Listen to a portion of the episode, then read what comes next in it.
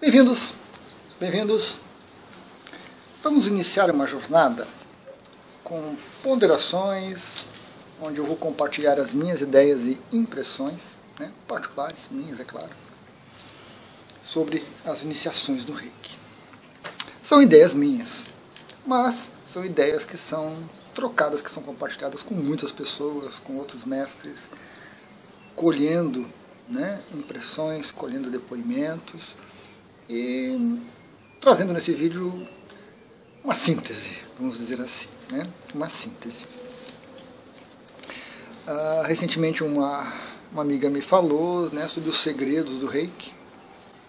Eu penso que o reiki não tem muitos segredos, talvez não tenha nenhum segredo mais. Talvez alguma coisa lá na Gakai, né? Ainda um pouquinho fechada, mas mas o reiki tem mistérios. Tem mistérios.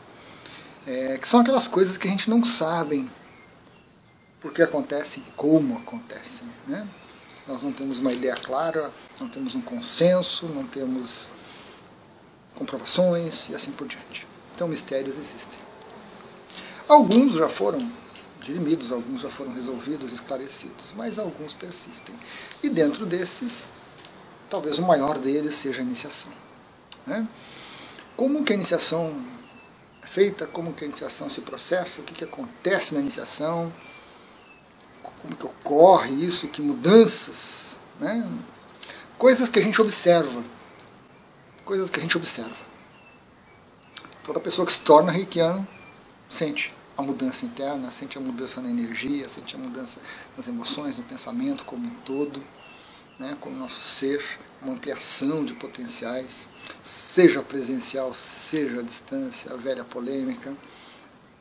As pessoas que se iniciam vivenciam isso. Mas a gente tenta né, entender essa necessidade natural do ser humano, né, tentar entender a coisa, como é que funciona, como é que está se encaminhando aquilo tudo, como é que está se resolvendo. Então aí eu tenho algumas ideias. Serão vários vídeos, porque senão ficaria meio cansativo.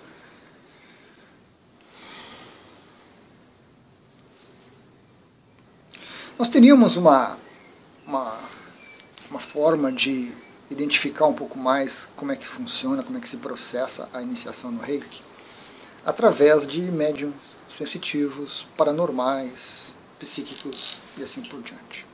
Inclusive já temos algumas tentativas disso, já temos algumas é, pessoas que fizeram isso. Né? Mas nós temos alguns problemas com, essa, com, essa, com esse caminho. O grande problema é que. Bom, são vários. Um dos problemas é que esses médiums psíquicos, sensitivos, paranormais, olham para, para, para o reikiano, olham para a vivência do reiki, a maioria deles, não todos, é claro, com os olhos deles com as crenças deles, com as ideias que eles têm sobre o que está acontecendo.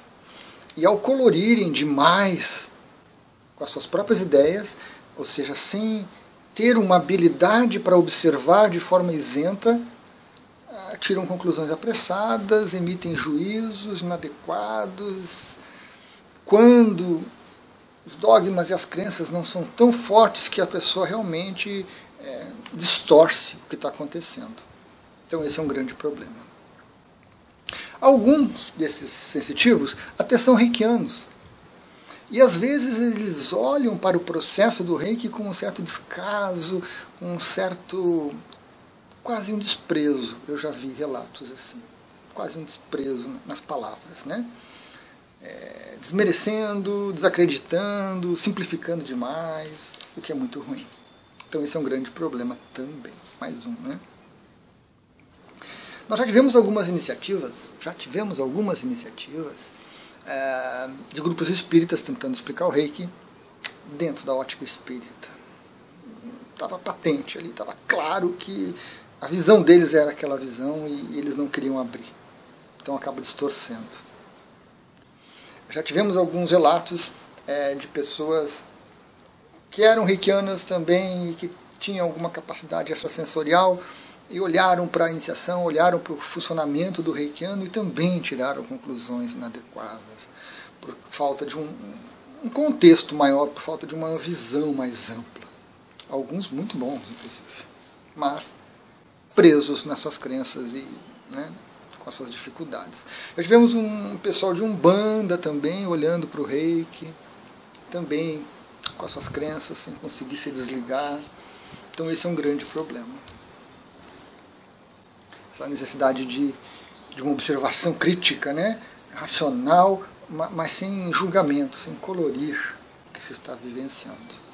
Então, é uma possibilidade, já ocorreram algumas, você vai encontrar na internet alguns desses relatos, mas não são confiáveis, infelizmente não são confiáveis, é, pecam muito por, pelas crenças, pelos condicionamentos, pelas ideias que não conseguem ser removidas para olhar o que acontece com, com isenção e acabam não servindo. Acabam não servindo. Então, continua o mistério. Né? Continua o mistério.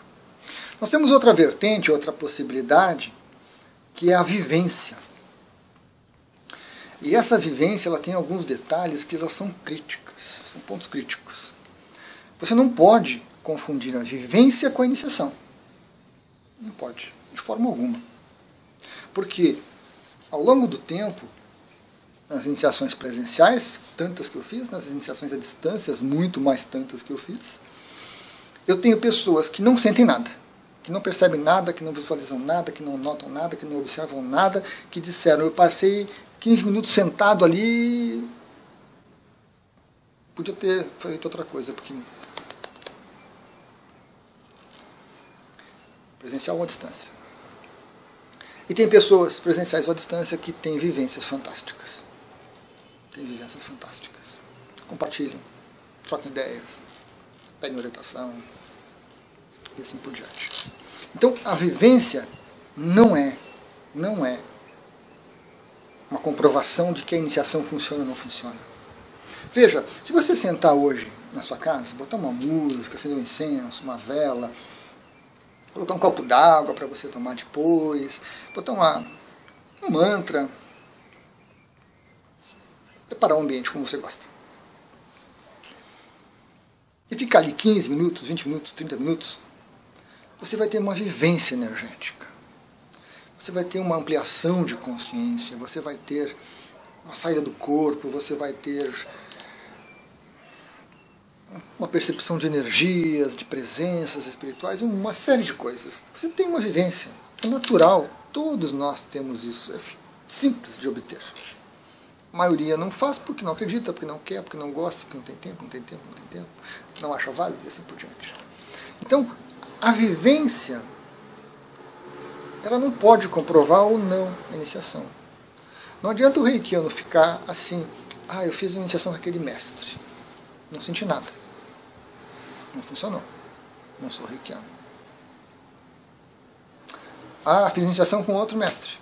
Meu Deus, que vivência, coisa profunda, que paz que eu senti, que tranquilidade imensa que me, me assomou. Não quer dizer nada. Pode ter sido uma vivência. De repente aquele outro mestre que você fez nem mestre era. Nem mestre era. Era um falso mestre. Que eu acredito que não existem falsos mestres. Você compra um mestrado em reiki por 100 reais, 50 reais você compra um mestrado em reiki. Para que, que alguém vai querer fingir ser mestre se pode por 50, 100 reais fazer um mestrado?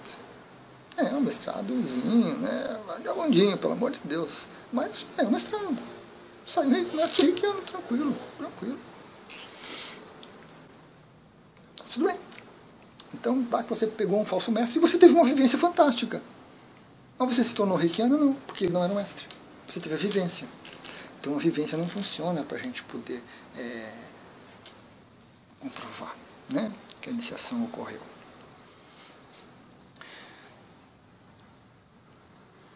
Você tem a possibilidade de uma iniciação é, individual, única, particular, só sua, presencial à distância, certo? E você se torna reikiano. Você pode participar de uma iniciação coletiva e você se torna reikiano. Na iniciação presencial, está ali você e seu mestre. Iniciação individual, só você. Presencial ou à distância. Está ali. Na iniciação coletiva, a gente tem casos na internet que são coisas horrorosas. 500 pessoas sendo iniciadas ao mesmo tempo. O mestre, mestre, às vezes um mestre, não sabe o nome das pessoas, nunca viu, não sabe. É, nunca viu a foto da pessoa, não sabe que cidade ela está. A pessoa pega uma listagem lá com um monte de nome, todos aqui estão iniciados. Pelo amor de Deus, tem isso, tem. Temos iniciações coletivas muito bem organizadas, com nome, cidade, data de nascimento, com a foto da pessoa, com horário combinado, com tudo certinho. As duas funcionam. Santo Dio, Santo Dio, como? Como que isso acontece? Um mestre iniciar 500 pessoas. Ou então, 50 mestres se reúnem no mesmo horário e iniciam 50 pessoas, 500 pessoas coletivas, todos fazendo ao mesmo tempo.